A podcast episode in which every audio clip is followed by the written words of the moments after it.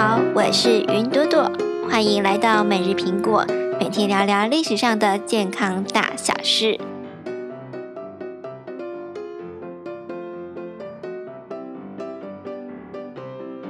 今天是中华民国一百零九年二月十八日，星期二。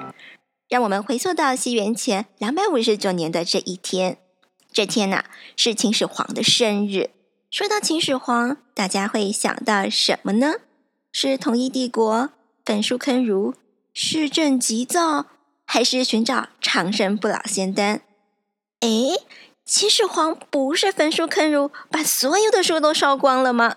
那为什么秦汉时期的医学还会在中国传统医学中，也就是中医的发展中占有重要的地位呢？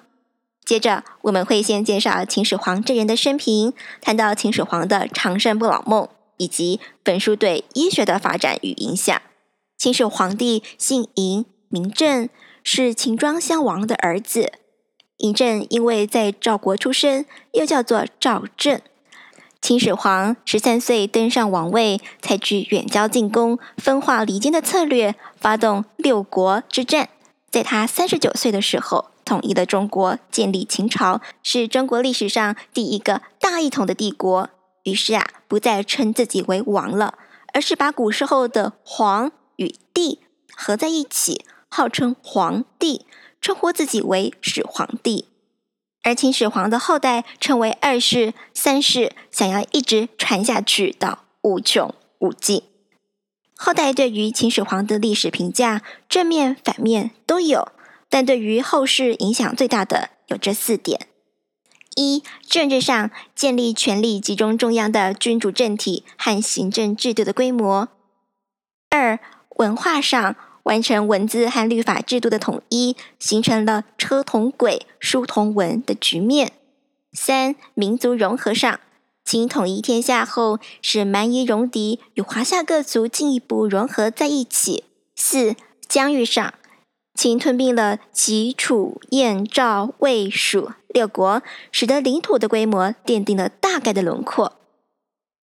传说长生不老药是仙药，秦始皇非常喜欢求仙问道，为寻求长生不老之药，派遣方士徐福率童男童女数千人渡东海求神仙，耗资巨大。据司马迁的《史记·秦始皇本纪》记载，秦始皇二十八年。也就是公元前两百一十九年，齐人徐福等上书说，海中有三座神山，名叫蓬莱、方丈、瀛洲，仙人居之，请得斋戒，与童男女求之。于是遣徐福发童男女数千人入海求神仙。但是啊，秦始皇没有等到徐福的归来，在一次出巡的时候就驾崩了，在位三十七年。徐福到底去哪里找仙丹呢？五代后周时，山东济州开元寺一楚和尚写了一本书，叫做《一楚六帖》。书中提到，关于日本的章节中叙述，日本又叫倭国，在东海中。秦朝时，徐福将五百童男、五百童女至此国，今人物一如长安，东北千余里，有山名叫富士山，一名蓬莱。徐福到了这个地方，称其为蓬莱。他的子孙都姓秦。书中首次肯定了徐福东渡到达的就是日本。日本的秦氏就是徐福的后裔，他们保留了自己的风俗。也有人说，秦始皇找仙丹是个幌子，实质上是想往海上开拓疆土。至今还没有人能长生不老，但是啊，越活越久倒是真的。二十一世纪的老化海啸冲击全球，许多国家都纷纷迈向高龄甚至超高龄社会，正在准备他们的阴影之道。我想大家对于秦始皇焚书坑儒都是不陌生的。由于当时的社会上百家争鸣，严重的阻碍了秦始皇对征服原六国民众思想的统一，并威胁到了秦朝的统治。于是。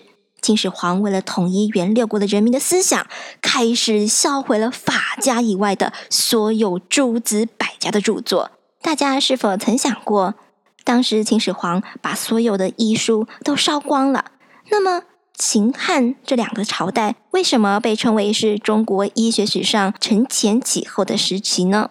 原来秦始皇的焚书不是一股脑的全烧，他有三种书是不烧的。据《史记·秦始皇本纪》记载，公元前两百一十三年，秦朝宰相向秦始皇建议焚书，但他提出有三种书不能烧，所不去者，医药、卜筮、种树之书。为什么这三种书不烧呢？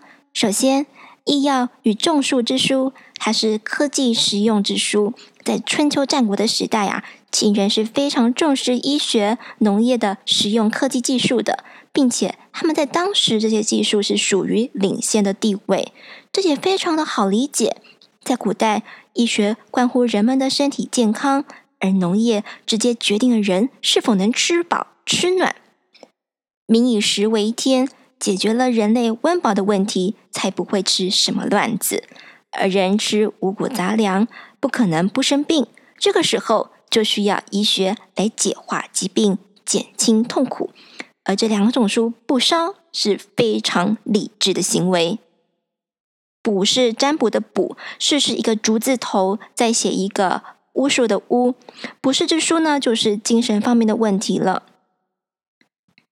卜筮是古代民间通过占卜而预测吉凶的一种方式。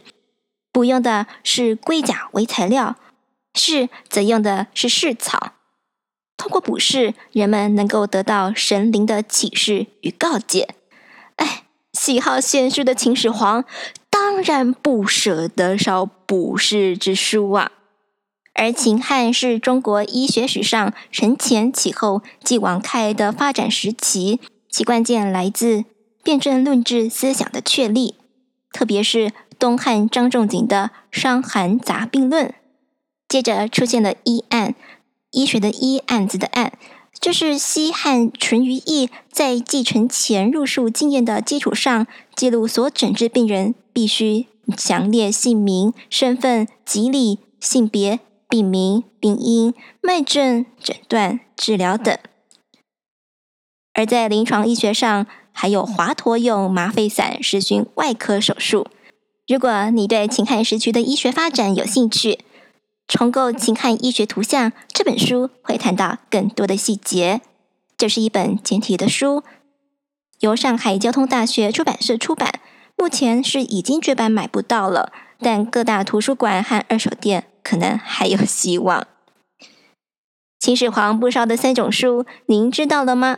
以上就是今天的每日苹果啦。如果你喜欢我们的内容，请记得要按下订阅追踪，才能在第一时间听到最新的一集哦。